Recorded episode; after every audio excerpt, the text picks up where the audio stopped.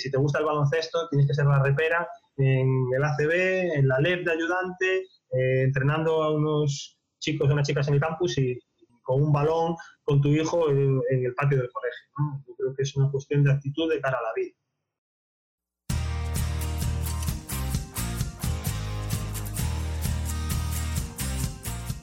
Bienvenido al podcast de Basketball Insights un programa en el que nos adentraremos en los entresijos del baloncesto y descubriremos los trucos, técnicas y estrategias que los entrenadores de éxito siguen para hacer crecer a sus jugadores y equipos y obtener mejores resultados para que así tú puedas mejorar el rendimiento de los tuyos, sin olvidarnos de sus historias y de las de cualquiera que ayude a hacer más grande el mundo de la canasta cada día, con Millán Cámara y J. Cuspinera.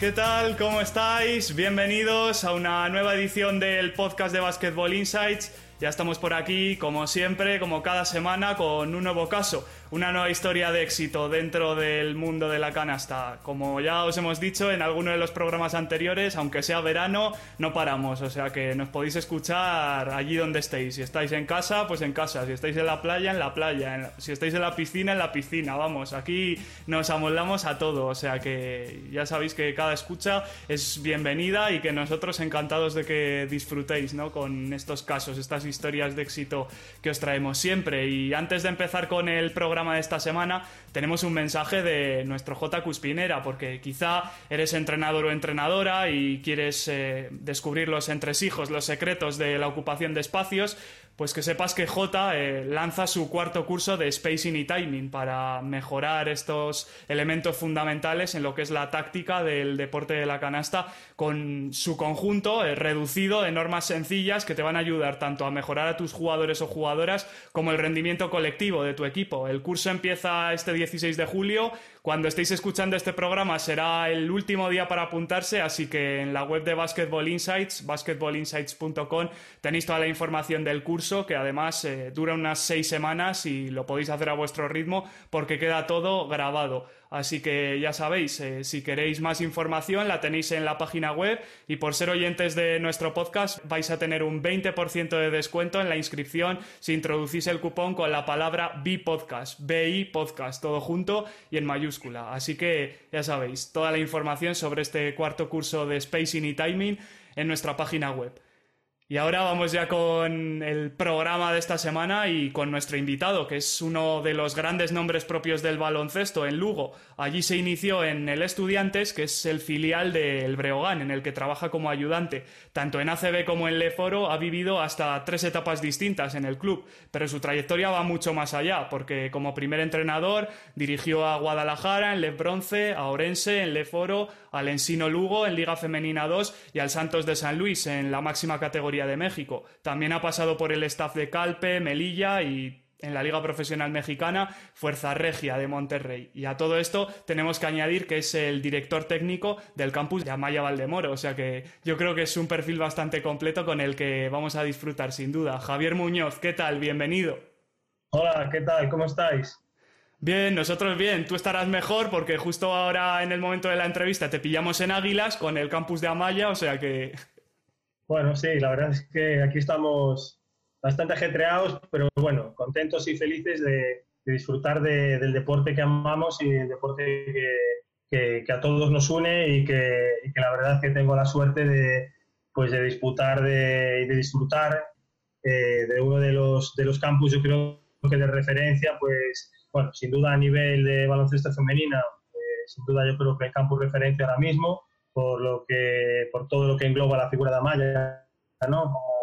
Como, como, jugadora y como persona, eh, una, una, jugadora pues que lo ha sido todo eh, en el baloncesto español, que, que, ha sido ha sido y es, porque realmente eh, este año cumplimos el, el año 13 del campus de Amaya, que es un número especial para ella, porque es el número con que ella jugaba, y la verdad es que impresiona un poco, ¿no? Pues después de, tantos años que lleva retirada, pues que, una mujer como ella, que, ha sido pues santo y seña del, baloncesto español, pues que siga arrastrando a tantas a tantas chicas y a tantos chicos. Este año tenemos pues 145 niños aquí en Águilas, en Murcia, y, bueno, y la verdad es que yo en ese sentido pues me siento privilegiado de poder eh, pues eh, ser el director técnico de su campus, esta me parece que es mi quinto año y, bueno, aparte de, la amistad que tengo con, Amaya, pues evidentemente pues eh, es una de las grandes protagonistas sin duda alguna de, la historia de nuestro baloncesto. Ella ha hecho mucho por el baloncesto español, por el baloncesto femenino, por supuesto,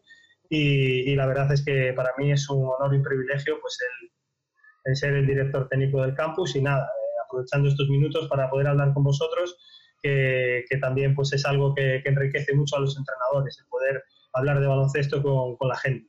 Y justo ahora que te pillamos metido en faena, ¿cómo dirías que tiene que ser el trabajo del entrenador en un campus como en el que tú estás?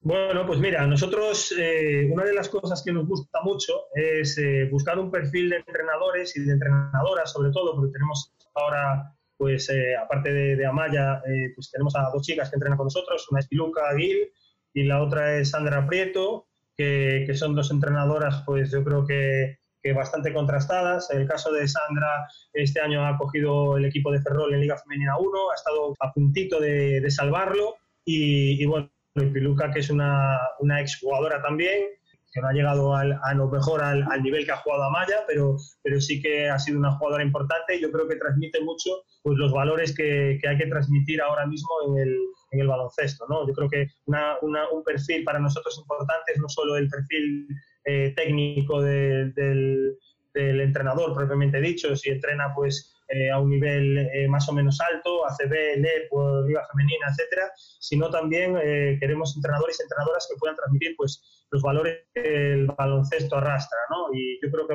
en, esta época estival, en esta época de postemporada, es muy importante, sobre todo para que lleguen al mayor número de niños y niñas posibles, el ser capaces de transmitir valores y los valores a través del deporte, que, yo creo que es algo que desde el primer día que llevo yo aquí, incluso el primer año cuando no era el director técnico y, y era un entrenador más, pues, pues Amaya creo que nos ha transmitido a todos y, es algo que, perdura en el tiempo y yo creo que es uno de los, de los grandes aciertos de este campo.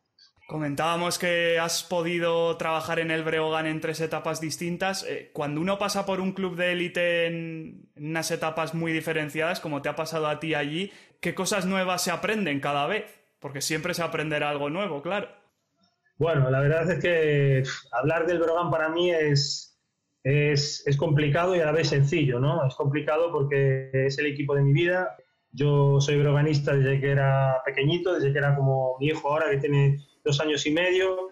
Eh, yo tengo los mejores recuerdos con mi padre, que ya no está con nosotros, acompañándole por las cuestas del, del parque de Rosalía, eh, bajando hacia el pabellón viejo de Lugo a ver jugar a, pues, a Manuel Sánchez, a Tito Díaz, a, a jugadores eh, pues, eh, que para, para, la gente, para los urbanistas son auténticas leyendas, a Jimmy Allen, a Jimmy Wright, y, y, bueno, y a partir de ahí, pues en mí surge pues la, la, posibilidad, porque mi familia es una familia muy vinculada al deporte, y la verdad es que a partir de ahí, pues eh, surge en mí pues esa inquietud como entrenador, porque yo jugaba al baloncesto, dejé de jugar muy pronto, entrenaba y jugaba pues eh, prácticamente desde, desde, que, desde que empecé. Recuerdo que la primera vez que dejé de, de, o que la primera vez que entrené fue porque mi, entrenador faltó y yo hice los cambios dentro de mi equipo, que teníamos 10 años, o sea que imagínate.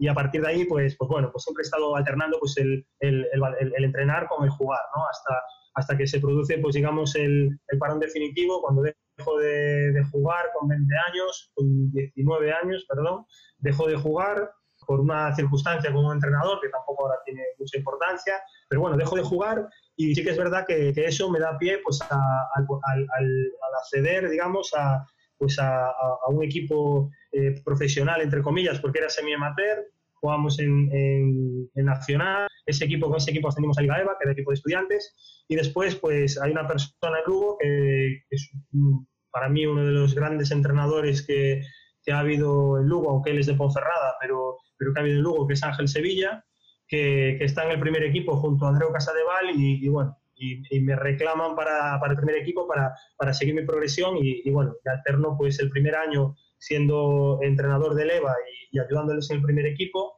para el año siguiente pasar a ser ayudante y, bueno, y a partir de ahí pues, pues como dices, esa primera etapa pues el, el, aprendizaje es de llegar a un mundo profesional que no conoces, en el que te tienes que empezar a desenvolver, empezar a saber quién es quién, el Brogan jugaba en ACB, era un equipo pues que, que, tenía que luchar por intentar mantener la categoría y, esa fue la primera etapa, ¿no? Después salí del club, me fui a, a Calpe, estuve bueno, en, varias, en, varias, en varios equipos y, y, ahora esta vez pues, pues la verdad es que volvimos en una, en una situación compleja, ¿no? Eh, eh, que se produce pues por la mala marcha del equipo o, o, por, o, quizá por los resultados. ¿no? Los malos resultados del equipo llevan a que se ha cesado Nacho Lezcano, eh, a que Oscar Lata deja el equipo también.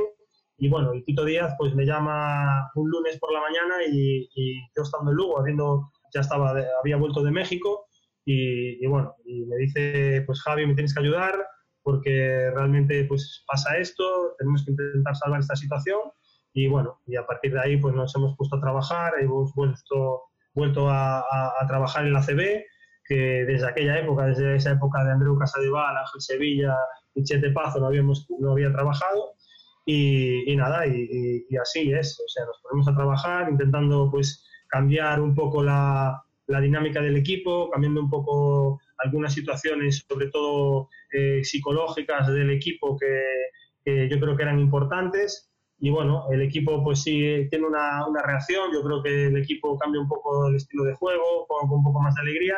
Y bueno, y al final pues hemos sido capaces de, de, salvar la situación y el equipo pues bueno, pues hemos descendido al Eporo y ahora pues, pues ha empezado una nueva etapa donde pues bueno, pues el club eh, ha, ha, llamado a mi puerta otra vez para, para que sea pues un poco el el entrenador que, que, acompañe pues, a EPI en este caso, en este, en este camino para intentar volver lo antes posible a la CB y sobre todo para sentar las bases del futuro del club, ¿no? junto, a, junto a Tito Díaz. Entonces, me, he extendido un poco, pero no, te respondo. En todas estas etapas, eh, el aprendizaje es totalmente diferente, evidentemente. En la primera etapa, pues tienes un aprendizaje de, de llegada, digamos, al baloncesto profesional. En la segunda etapa, pues evidentemente ya eres un entrenador profesional con un cierto bagaje. Yo venía de, estar, de ser primer entrenador en México y bueno, ya Tito pues lo conocía, conocía su baloncesto de, del Aleporo, había jugado contra él muchas veces. De hecho, el año que ascendemos en, en Melilla, eh, pues nuestra semifinal contra ellos fue durísima, contra Coruña. Eh, y de hecho, bueno, al final pues ascendemos relativamente holgados, ganando 3-0 contra Huesca, porque la semifinal fue, digamos, la parte dura, jugar contra Coruña y, la verdad es que, bueno, pues ha sido más un aprendizaje, ha sido un, un, un ponerse al día eh, del ACB, pues rápido, ¿no? Porque el baloncesto mexicano y el ACB, pues, pues tienen algunas cosas comunes, pero tienen muchas muy diferentes, ¿no? Y ahora, pues, estamos inmersos pues, en, la, en la elaboración del equipo, en, en intentar hacer una plantilla lo más competitiva posible. Sabemos que hay gente que, que va por delante de nosotros, muy por delante de nosotros, en cuanto a que tienen eh, jugadores de la LEP que la conocen perfectamente, pero bueno, yo creo que el Brogan es, eh, todo el mundo quiere jugar en el Brogan, las cosas como son. El Brogan tiene que ser siempre un equipo al que los jugadores quieran venir. Eh, nosotros estamos buscando un perfil de jugadores que quieran venir a jugar con nosotros, que quieran venir a jugar a Lugo, que se sientan identificados con una afición que, que para mí es, es, la mejor afición de España y, y, que vengan a darlo todo por intentar eh, recuperar la categoría lo antes posible. evidentemente, no, no sé si va a ser el año que viene, dentro de dos o, o bueno, lo que tengo claro es que no va a ser dentro de 11 años como ha pasado esta última vez y, y bueno, yo creo que entre todos pues eh, haremos y daremos el 200% para que así sea.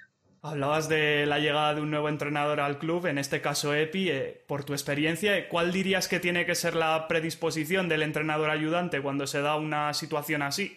Bueno, yo creo que la, la predisposición del entrenador ayudante debe ser total. Eh, él, yo creo que tanto Epi como Tito en su momento, como Andreo, como Paco Olmos, que ha sido pues para mí uno de los entrenadores míos de, como, re, como referente y, y, y, amigo, porque he trabajado con él en, en distintas etapas, eh, tanto en España como en México, yo creo que lo primero de todo es ponerse al servicio de él al 100%. ¿no? En este caso, por ejemplo, se da el caso de, de que Epi viene a una ciudad que yo conozco, que es mi ciudad, y evidentemente lo tengo que intentar integrar dentro de la ciudad lo antes posible, dentro sobre todo, como yo digo, la idiosincrasia de, de la ciudad, de, de, cómo funciona, de cómo es, de cómo es la gente, de cómo es nuestra afición, de cómo son las, los valores que, que tiene pues eh, todo broganista o que a todo broganista le gustaría o nos gustaría y, bueno, y a partir de ahí, pues evidentemente, pues eh, digamos que profesionalmente y técnicamente, pues ponerme, eh, poner todo mi baloncesto a su disposición, intentar ayudarle en todo lo posible y sobre todo escuchar, ¿no? Escuchar mucho, pues cómo, cómo quiere jugar, de qué manera quiere hacerlo, cómo podemos eh, bueno, y al final, por ejemplo, ahora pues hablando mucho también de, cómo vamos a hacer el equipo, qué jugadores, qué perfiles de jugadores somos los que, los que queremos, porque no solo hay que pensar el año de la LEP, evidentemente, que hay que volver, pero si no hay que pensar a, futuro y hay que pensar en grande para, para intentar tener el equipo y el club eh, preparado lo antes posible para ese posible salto, pues, pues tenerlo eh, más cercano y que no sea un, abismo entre la LEP y la CB. ¿Has ido soltando ya algún nombre de entrenadores con los que has podido trabajar? Andreu Casadeval, Paco Olmos, eh, Tito Díaz, Alejandra Alcoba también. Cuéntanos un poco lo que te ha aportado trabajar con ellos. Bueno, yo creo que eh, yo soy una persona que, me, que soy muy inquieto, ¿no? Tengo una, una mente inquieta, eh, me gusta conocer pues, pues muchas cosas de, del baloncesto, me gusta investigar, me gusta saber por qué se hacen las cosas. Yo creo que de cada uno pues me quedaría pues con, muchos, con muchas cosas, ¿no? Con muchos detalles, con muchas pinceladas, con el día a día de algunos y, bueno, en realidad pues, pues hay un montón de cosas que, que puedes aprender, ¿no? Yo creo que son todos diferentes en, muchas, en muchas cuestiones y a la vez eh, son todos también muy iguales en otras, ¿no? al final todos somos entrenadores, todos queremos ganar, todos queremos que nuestro equipo juegue, aparte de ganar, que juegue bien, que juegue bonito, que, podamos eh, tener una comunión con la afición para que, para que sea mejor, etcétera, etcétera. ¿no? Yo con las personas que más he trabajado ha sido con, con Andreu y, y con Paco y, bueno, la verdad es que me quedo con un montón de, de, detalles. De, porque eh, Paco, por ejemplo, es un, entrenador eh, pues que es muy metódico, tiene muy claro lo que quiere, muy claro cómo quiere trabajar, muy claras las normas que tiene tanto a nivel ofensivo como defensivo, que sus equipos pues son equipos que, que tiene que tener un perfil de jugadores determinado para poder jugar como quiere. Y por ejemplo, Andreu pues es un, un entrenador pues pues, eh, pues más un estilo a lo mejor como, como pueda ser yo o como puede ser Epi, ¿no? Yo creo que, que somos entrenadores, eh, yo, le, yo, le, llamo diésel porque los, los, gasolina van más rápido, pero bueno, que es un entrenador que, que, necesita un poco más de tiempo porque en todos esos parámetros pues se para un poco más, ¿no?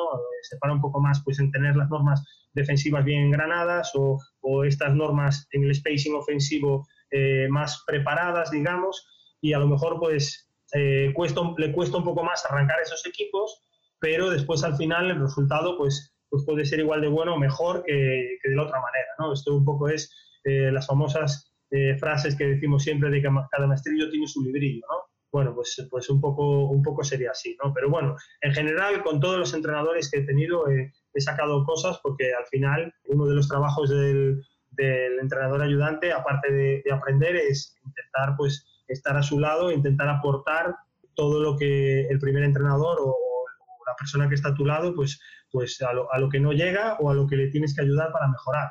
Yo creo que es hoy en día, eh, tal y como está el baloncesto actual, eh, con las tecnologías que hay, etcétera, yo creo que todos los cuerpos técnicos cada vez tienden a ser mejores, tendemos a tener mejores entrenadores, hay muchos primeros que van a ser segundos ahora en otros sitios, muchos segundos que después son primeros en otros, y, al final, pues yo, en ese sentido, con todos ellos, eh, con Tito Díaz, con Andreu Casadeval, con Paco, con Alejandro Alcoba, eh, lo más importante de todo es que me he sentido entrenador. Yo creo que eso es, eso es muy importante, ¿no? que el primer entrenador te dé ese espacio para sentirte entrenador, sentirte parte del, equipo, sentirte parte de, del cuerpo técnico y así poder trabajar mejor. Y ya que tú lo has vivido, ¿cómo dirías que es el día a día de un entrenador ayudante en la CB? ¿Hay mucho salto entre una categoría y otra o no hay tanto como parece? Bueno, yo creo que para una persona como yo no hay mucho más salto, porque al final eh, también depende un poco el número de, partidos, el número de, carga, el, número de, carga de trabajo que, tengas tú propia, ¿no? Quiero decir, eh, por ejemplo, nosotros en LEP con Alejandro Alcoba, el año que, ascendimos en, en, Melilla, por ejemplo, pues yo recuerdo que veíamos, eh, pues creo que, no, recuerdo bien si los cuatro o los cinco últimos partidos, eh, trabajábamos ya con un mini programa de estadística avanzada, que no es como el, como el Instant Scout, que es el que trabaja todo el mundo en la CB, pero por ejemplo venía de México, donde el Instant Scout pues llevaba dos años trabajando con él, ¿no? el año anterior en, Monterrey, en Fuerza Regia, y este año como primer entrenador. Y por ejemplo con Paco, pues Paco ha llevado pues toda la estructura, digamos, de, entrenadores y de juego europeo, digamos, lo, ha llevado a, México, ¿no? Y esa es la, clave, de, una de las claves de, su éxito allí es esa, ¿no? Es un, entrenador de, reconocido prestigio en Latinoamérica, ha entrenado en Puerto Rico, ha sido seleccionador, hemos entrenado en México, hemos ido a un evento con la selección mexicana y, y al final, pues bueno, yo creo que, que, él por su nivel de exigencia, que es altísimo, pues, pues al final, pues pues te lleva eh, un poco lo que te estoy diciendo, ¿no? Te arrastra un poco a, que ese nivel de exigencia lo mantenga, ¿no? Entonces, para mí, eh, pues realmente eh, eso no ha cambiado mucho, ¿no? Cuando entramos en ACB, pues Tito también tiene un nivel de exigencia muy alto, pero bueno, venía de un nivel de exigencia alto también, entonces al final yo siempre quiero lo mismo, cuando estás a, ese nivel de tan arriba, pues el nivel de exigencia siempre es el máximo en, todas las circunstancias, ¿no? Y por ejemplo ahora, pues el EP, con EPI, pues no me cabe la menor duda que va a ser igual. O sea, vamos a, estar trabajando al máximo nivel siempre para, intentar estar lo más arriba posible. Por todo lo que has vivido como ayudante, ¿qué consejos le darías a cualquier otro técnico de, esta índole que pueda escuchar la entrevista? Bueno, eh, yo creo que el, mayor consejo que le puedo dar es que sean ellos mismos. Yo creo que tienes que ser tú mismo. Creo que, evidentemente, tienes que ser tienes que ser leal, tienes que ser eh, una persona eh, honesta con tu trabajo, tienes que tener ganas, tener ilusión, que te guste el baloncesto. Eh, bueno, yo creo que todas esas cosas los que somos entrenadores las tenemos, ¿no? Pero después, sobre todo, pues eso, el, el ser constante, el día a día, el seguir adelante y sobre todo para los, para los jóvenes, para los jóvenes entrenadores que quieren empezar y que se quieran dedicar a esto, yo creo que es importante que tengan claro que, que yo, como muchos, no, no hemos estado en el baloncesto ni por dinero, ni por reconocimiento, ni nada. Estamos en el baloncesto porque nos gusta. Es algo que, que nos nace, que queremos venir a campus, que queremos eh, hablar con gente de baloncesto, como es este caso, que queremos ir a, pues no sé, a conocer otros países. El año pasado yo he estado en Pakistán, por ejemplo, haciendo un clinic. Al final es vivir este mundo, ¿no? ¿No? Y, eso tiene que nacerte tiene que nacer dentro de ti y si te nace, pues tienes que, llevarlo hasta su máxima expresión, ¿no? Y su máxima expresión, pues a lo mejor es entrenar un equipo nacional, no lo sé, puede ser, pero siempre siendo honesto contigo mismo y siendo honesto con tu trabajo. Y yo creo que así puedes llegar a donde te propongas. No sé si añadirías algo más en relación a los entrenadores de formación, que hemos tocado antes un poco el tema por el campus. Bueno, los entrenadores de formación, eh, yo, como te decía, yo la primera vez que entrené, yo entrené cuando tenía 10 años, faltó mi entrenador y, recuerdo que, que, nada, que pues eso, hice los cambios con mis amigos, ¿no? Y, nada, de aquella pues no, pues no, tenía ni idea, los cambié allí a Pepito, a Juan y a Antonio, pero sí que recuerdo que después con 14 años ya, ya entrenaba un equipo, después fui de ayudante en una selección gallega con Juan Corral y ya tenía, ese germen ya lo tenía, ¿no? y, y siempre estuve entrenando y jugando, entrenando y jugando, entrenando y jugando, ¿no? Y para mí es muy, muy importante que el entrenador tenga ilusión. Esa es la palabra. Para mí, el entrenador de formación tiene que tener ilusión. Y esa ilusión trasladarla cada día a cada entrenamiento. La gente que me conoce eh, sabe que, que sí, que soy enamorado del baloncesto, que me encanta, que puedo pasar horas y horas, pero sobre todo yo quiero transmitirle la ilusión a la gente que entrena conmigo y a la gente que entrena conmigo, si son niños o niñas, más todavía, porque creo que eso es fundamental, el, tener motivado al, niño o a la niña para que venga a entrenar al baloncesto, para que le guste, para que mejore. Eh, tenemos que recordar que es muy importante que el baloncesto es un juego de errores y, seguramente cometeremos más errores que aciertos, entonces ese nivel de ilusión y ese nivel de, ganas no lo tenemos muy alto, pues nos podemos venir abajo. Yo creo que los entrenadores tenemos que estar ahí para eso, ¿no? Para poner metas sencillas que les puedan conseguir y poco a poco ir creciendo y conseguir metas más grandes. Y, no tener prisa, pero ir sin prisa, pero sin pausa. Para mí eso es, sería lo más importante de todo aparte de después, pues bueno, intentar formarse, intentar eh, pues ver vídeos, ir a clinics, hablar con entrenadores, preguntar, no hay problema por preguntar. Yo he preguntado muchas cosas a muchos entrenadores, ahora los pregunto ahora, y yo creo que eso es algo fundamental, ¿no? Eh, el, tener ese germen ahí para, para, que esa semilla crezca y te puedas convertir pues, en un entrenador.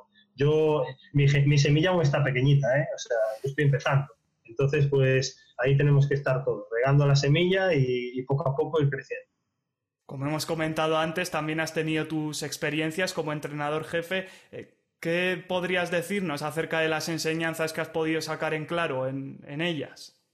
Bueno, eh, mi primera, aparte de cuando entrenaba en EVA, que entrenaba un grupo de, chicos de, Lugo, decidimos además en un momento eh, muy interesante en el baloncesto lucense decidimos, digo decidimos porque lo decidió la persona que llevaba el, club conmigo y yo decidimos el poder intentar jugar en Liga EVA pues con, con jugadores de Lugo, ¿no? con jugadores que, que, fueran de nuestra casa, con jugadores que les gustaba el baloncesto, muchos de ellos tenían mi edad incluso, que hoy en día pues son amigos, son conocidos además, conocidos urbanistas, Lisardo Gómez, eh, Fran Bonel, José Luis eh, Arias, bueno, un montón de jugadores, ¿no? Oscar Ansuar, los, los, hermanos Héctor y Jesús, bueno, un montón de chicos que tenían una inquietud por jugar, ¿no? Por jugar al baloncesto y por saber dónde, a dónde podrían llegar a jugar. Y, bueno, yo era un entrenador que tenía esa inquietud por intentar llevarlos a jugar a una liga semiprofesional, ¿no? La, Liga EVA de aquellas no era como la Liga EVA de ahora, ni mucho menos. Para que nos hagamos una idea, nosotros fuimos a jugar a Palencia, por ejemplo, y allí jugaba pues un tal Mike Hansen, allí jugaba Jesús del Pozo, o sea, estamos hablando de jugadores de un nivel muy, muy alto, ¿no? Y nosotros íbamos a jugar, pues eso, con los, con los, con los chavales de Lugo, con un entrenador que era un chaval también. Entonces, pues bueno, eh, nuestra ilusión sí que era mucho mayor, a lo mejor de la que podían tener otros equipos o otras personas, ¿no? Y, bueno, y fue una época muy bonita, ¿no? Muy bonita porque hicimos un grupo de trabajo muy bueno, eh, ellos se involucraron al 100% como si fuera un, equipo profesional, iban a hacer pesas, entrenaban por la mañana cuando podían y si no todas las tardes entrenábamos y la verdad es que fue, que fue algo pues, pues espectacular, espectacular para, para poder sacar aquello de Después, por ejemplo, eh, fue entrenador ayudante y la primera oportunidad que me dieron profesional fue en, en Orense, en Leporo, ¿no? Eh, digamos que el club sufría un proceso de transformación y en ese proceso de transformación, pues bueno, lo típico, no tenemos dinero, eh, tenemos que intentar hacer un equipo con muy poco dinero, con un entrenador, pues bueno, una serie de circunstancias un poco peculiares, ¿no?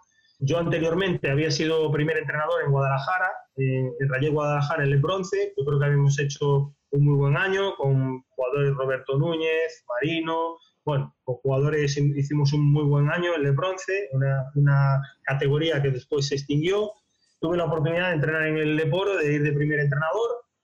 Y bueno, hicimos, eh, pues lo primero de todo, un grupo de trabajo muy bueno. Tuve la suerte de tener conmigo a Raúl, a Raúl Jiménez, que, ahora no está entre nosotros, es un buen amigo de, pues de muchos entrenadores, que ha dejado un, pues un pozo importante dentro de, del mundo de la canasta.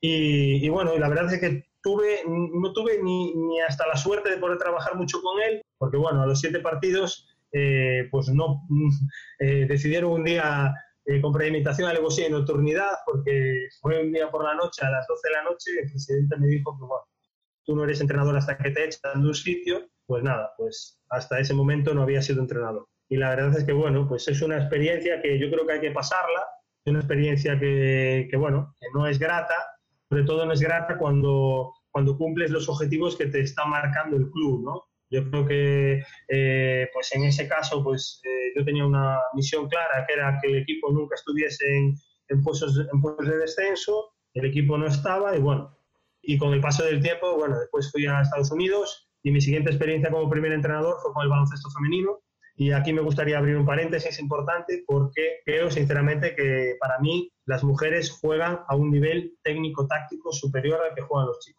Y, esto lo digo desde lo más profundo de mi conocimiento como entrenador de baloncesto.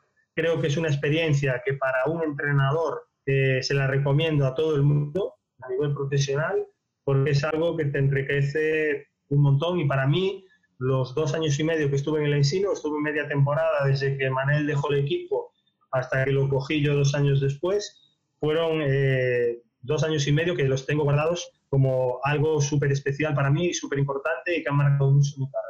Llega ahora el momento de introducir la sección de J. Cuspinera, que además nos va a venir bien para, para hablar de tu etapa en México, porque la pregunta va un poco por ahí. Hola Javi, entre otros has estado entrenando en México y en España.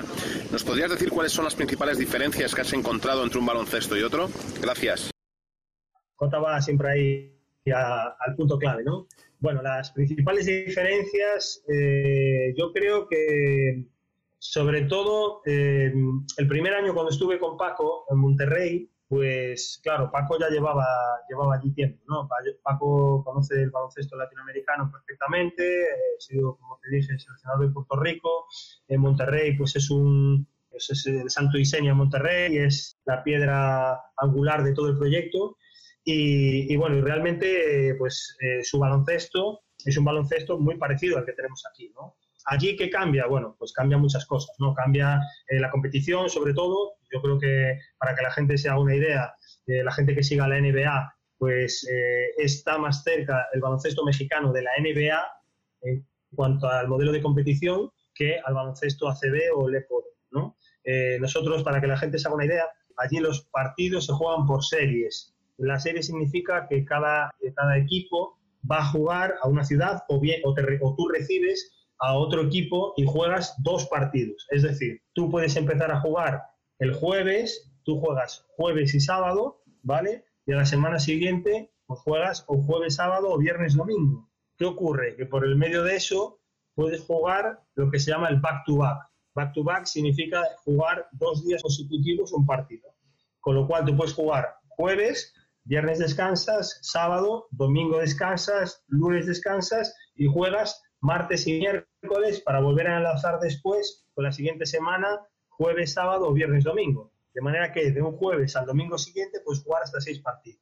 ¿De acuerdo? Entonces, todo esto puesto en la perspectiva que hablábamos antes de eh, scouting profesional eh, como en Europa, trabajo de individual como en Europa, etcétera, etcétera, pues bueno, te pones en un, volumen de trabajo eh, muy grande, ¿no? A nivel de entrenadores pues muy, muy grande y muy, y muy eh, diferente al que llevan los, los mexicanos, ¿no? el baloncesto mexicano. Entonces, para mí el, uno de los principales saltos es ese. Porque para mí a lo mejor no fue un salto muy grande porque yo realmente estaba pues, trabajo que en, en Europa, digamos, o en España con otros entrenadores. Quizá a lo mejor el jugar entre semana, pues sí que, bueno, pues tienes, tienes menos horas de sueño, pero bueno, pero, pero al final es lo mismo, ¿no? Y después a nivel de, juego, digamos, propiamente dicho, pues bueno, yo creo que es un baloncesto que es también muy parecido al americano, ¿no? De más juegos de uno contra uno. Eh, cada vez, por nuestra ascendencia eh, de, entrenadores eh, españoles, pues estamos intentando pues, jugar un poco más esquematizados, un poco más, con un poco más de normas, tanto ofensivas como defensivas, pero la principal diferencia es esa, ¿no? Hay mucho jugador pues, latinoamericano, mexicoamericano, que, que juegan estas ligas y que evidentemente, pues bueno, pues tiene mucha ascendencia del baloncesto americano y, y, el uno contra uno, pues digamos que es eh, el, el motive de, de, esos equipos. ¿no? Yo, yo, creo que esas dos serían las principales diferencias que hay entre, entre un baloncesto y otro, ¿no? Aparte de eh, salvando pues las distancias de que hay muchos equipos y muchas organizaciones pues que tienen unas estructuras grandes como pueden tener los equipos en, en Europa y hay otras pues que tienen estructuras pequeñas pues eh, por, su, por su desarrollo o por, o por las ciudades en las que está. Y cuando te tocó ser primer entrenador allí, eh, ¿cómo fue la experiencia? ¿Qué aprendiste? Bueno, fue una experiencia dura, una experiencia dura porque, porque venía de, de la experiencia de, estar con Paco en Monterrey, ¿no? Eh, para que la gente me entienda.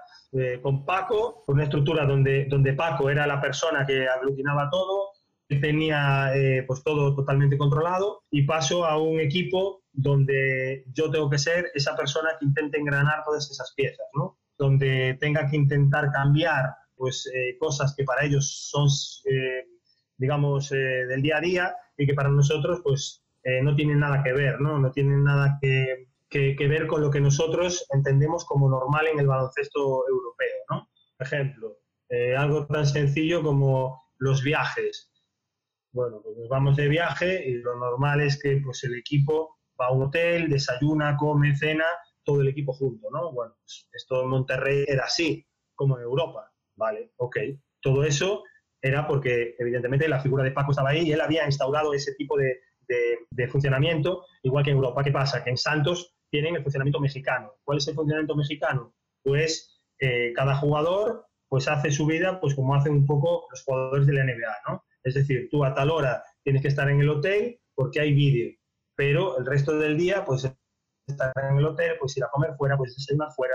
En ese sentido, pues bueno, pues fue un poco choque porque yo, pues aparte del trabajo, que es también parte del trabajo del entrenador, pero tuve que, hacer mucho trabajo de, fuera de la pista en cuanto a intentar hacer todo eso, ¿no? Entonces, pues bueno, pues ahí fue un poco el, ese punto diferente para eso. después, pues bueno, a nivel de juego, pues lo mismo, intentar hacer un equipo que yo lo pude hacer poco en el equipo porque realmente ya, ya era un equipo que estaba prácticamente, prácticamente hecho, solo pude fichar a dos jugadores, pero bueno, pero, pero prácticamente intentar que eso pues eh, lo pudiera encajar todo para poder, para poder hacerlo lo mejor posible. Y cuando uno ya ha sido primer entrenador y le toca volver a ser ayudante, algo que a ti te ha pasado, ¿cómo es esa reconversión? Bueno, no es una reconversión difícil, ¿eh? No es una reconversión difícil porque eh, yo siempre digo lo mismo, que yo soy entrenador y a mí me gusta entrenar, ¿no? A mí no me importa mí no me importa ser mañana ayudante de, no sé, de que sea, no tengo ningún problema. Yo, yo soy una persona que quiere seguir aprendiendo, que quiere seguir en el mundo del baloncesto, que es un mundo que me apasiona y yo no tengo un problema pues ahora de ser ayudante de EPI, de ser ayudante de Tito, de hacer un trabajo dentro del club ahora en, en Brogan, que no solo se va a ceñir a ser ayudante, sino a, a poder crear unas bases de futuro en el club a nivel deportivo y en ese sentido pues no tengo problema, ¿no? Yo creo que yo, a mí me gusta más pensar en, una, en que entrenar es una carrera de fondo, ¿no? Una carrera longeva, me gustaría pues, no sé, llegar a entrenar con, con muchos años y, y, no tengo prisa por llegar a ser primer entrenador en ACB o entrenar otra vez rápido en la LEP o, bueno, o que te den pues, una experiencia internacional como la que tuve el año pasado. Eh, si llega, pues bien, y si no llega, pues no pasa nada. Lo importante de todo es lo que te decía antes. Yo creo que lo importante es ser feliz con lo que haces, ¿no? Es ser feliz y, que la gente reconozca tu trabajo, que puedes trabajar a gusto con el primer entrenador que está y, bueno, que evidentemente respete pues, tus, tus opiniones y tus decisiones y que, que puedas pues, ser partícipe de lo, de lo que se hace, ¿no? Y en ese sentido, te repito que yo he tenido una suerte enorme de poder estar pues, con todos los entrenadores con los que he estado, pues la verdad es que, me he sentido muy a gusto y, la verdad es que he trabajado muy bien. Nos hablabas antes de los entrenadores de los que has podido aprender. ¿Ha habido algún jugador de los que, con los que has podido trabajar que te haya marcado especialmente por algo? Uf. Buena pregunta. muchos, muchos jugadores. Yo creo que los entrenadores, yo, a mí hay una cosa que me gusta mucho y es, y además es una verdad que yo creo. El baloncesto es de los jugadores. El baloncesto es de los jugadores. Los entrenadores no podemos meter canasta. Los entrenadores como dice, como dice Ángel Sevilla, que antes te decía, tenemos que estorbar poco. Tenemos que estorbar poco. Tenemos que dejar que el jugador darle su espacio para que se desarrolle, para que pueda jugar, para que pueda eh, desarrollar su talento o su no talento, que se pueda equivocar eh, y al final pues eh, conseguiremos tener un equipo sólido y un equipo que esté compacto y que pueda y que pueda jugar y que pueda alcanzar los objetivos que le pongamos, ¿no? Pero el baloncesto es de los jugadores. Yo he aprendido de todos he intentado ayudarles también, porque también a mí me gusta mucho la técnica individual, me gusta mucho observarles, yo creo que es muy importante observar a los jugadores. Y bueno, ha habido muchos jugadores que me, han gustado muchísimo. Algunos que he entrenado, otros que se han convertido en amigos y no los he entrenado nunca. Y, la verdad es que de todos puedes aprender, ¿no? Tanto dentro del campo como fuera de él, ¿no?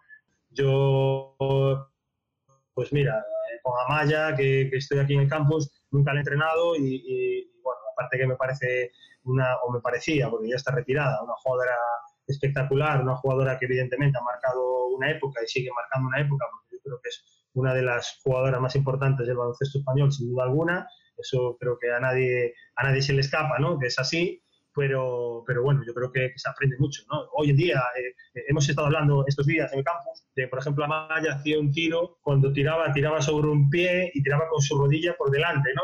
eh, intentando hacer un espacio entre, entre, entre el, defensor con su rodilla para, para poder tirar, ¿no? Pues, bueno, pues este tipo de detalles, pues bueno, pues hay un montón de ellos, ¿no? De, de Cengotita Bengoa, de Edson Seca, de Charlie Bell, bueno, hay un montón de jugadores que he entrenado en el día a día o que los he podido ver, ¿no? Yo he tenido la suerte de, al vivir en Lugo y al estar en Lugo he visto pasar a, grandísimos jugadores, a Perasovic, a, un montón de ellos, ¿no? A Manel, a Tito, he visto un montón de jugadores muy buenos y, la verdad, pues bueno, ahora pues eh, teniendo pues también la experiencia internacional, habiendo estado fuera de España y, disfrutando, por ejemplo, el año pasado que fuimos a jugar el, el All-Star, el primer equipo que jugó en el All-Star Game de, de, la NBA de Los Ángeles, pues tuvimos la suerte de Paco y yo de ir de seleccionador de México a jugar un partido contra la G-League y bueno, al final pues pues de todos los jugadores, ¿no? Te quedas cosas. Te podría hacer una lista interminable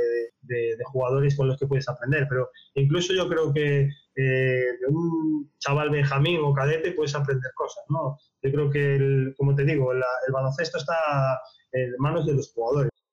Si tuvieses que resumir un poco tu filosofía de baloncesto, ¿qué nos dirías? A mí me gusta defender porque, porque también me gusta dejarle lo que te decía, ¿no? Dejarle ese espacio, de, ese espacio para jugar al jugador, ¿no? Entonces, si le voy a dar ese espacio, digamos, entre comillas, en, el ataque, ¿no? Pues, pues él se va a tener que, digamos, que acoplar un poco a, a esas pequeñas normas que yo pueda poner en, defensa, ¿no? Tampoco quiere decir que le voy a dejar hacer lo que le dé la gana en el ataque y que en defensa sea, pues, un sargento para, para, que tenga que ser así porque sí, ¿no? A mí yo creo que al jugador hay que enseñarle el camino que tú quieres llevar, ¿no? Y, y, y sobre todo hacerle partícipe de... Yo creo que esa es una de las claves. Si, si tú eres capaz de, de, dentro de tu filosofía de juego, de querer defender de una manera determinada, que el jugador se sienta partícipe de ella, eh, pues seguro que hará que, que, eso sea mejor, ¿no? Y, y, yo creo que la mejorará incluso. Y entonces, eh, al final, esa es un poco la clave, ¿no? De todo. Vamos llegando ya al final de la entrevista. Eh, no sé si podrías decirnos eh, algún truco de cancha, algún secreto, algún consejo, alguna anécdota más, lo que tú quieras. El secreto está en los jugadores. Te podría decir, pues, mira, eh, hoy, por ejemplo, eh, una niña que es pequeñita, que está jugando aquí en el, en el campus, eh, me decía que, claro, que ella es muy pequeña, ¿no? Y entonces, como es tan pequeñita, ella sabe que tiene que, que soltar el balón lejos para, para, intentar correr detrás de él, ¿no? Y, y dar botes separados del cuerpo para poder... Pero claro, me decía, es que Javi, yo soy tan pequeñita que llevo el balón pegado a mí y prefiero tenerlo pegado y así corro y me muevo entre, ¿no? entre, el, entre la gente, la puedo driblar mejor, ¿no? Digamos, ¿no? Bueno, pues hacerle ver, por ejemplo, que y puede generar una ventaja eh, pues, eh, eh, para, conseguir otras cosas para el equipo, pues para mí creo que son cosas eh, pues súper importantes, ¿no? Y, y, el poder ver que lo pueden hacer. El truco, yo creo que el truco es lo que te dije antes, ¿no? El truco es llegar con ilusión, el tener ilusión por hacer las cosas. El, por ejemplo, pues venir a un campus y, dar lo mejor de ti eh, cada día porque, porque los chavales que vienen a este campus se lo, se lo merecen. ¿no? Y lo mismo, pues, pues cuando vas a entrenar a, pues a, a, un equipo de ACB, ¿no? No, por, no porque entrenes a un equipo de ACB dices, bueno, es que a mí si me diera la oportunidad de entrenar a un equipo de ACB, iría súper ilusionado, ahí iría a tope, prepararía los entrenamientos y sería la repera, ¿no? Yo creo que, que, si te gusta el baloncesto tienes que ser la repera en el ACB, en la LEP de ayudante, eh, entrenando a unos chicos y unas chicas en el campus y, con un balón con tu hijo en, el patio del colegio. Yo creo que es una cuestión de actitud de cara a la vida.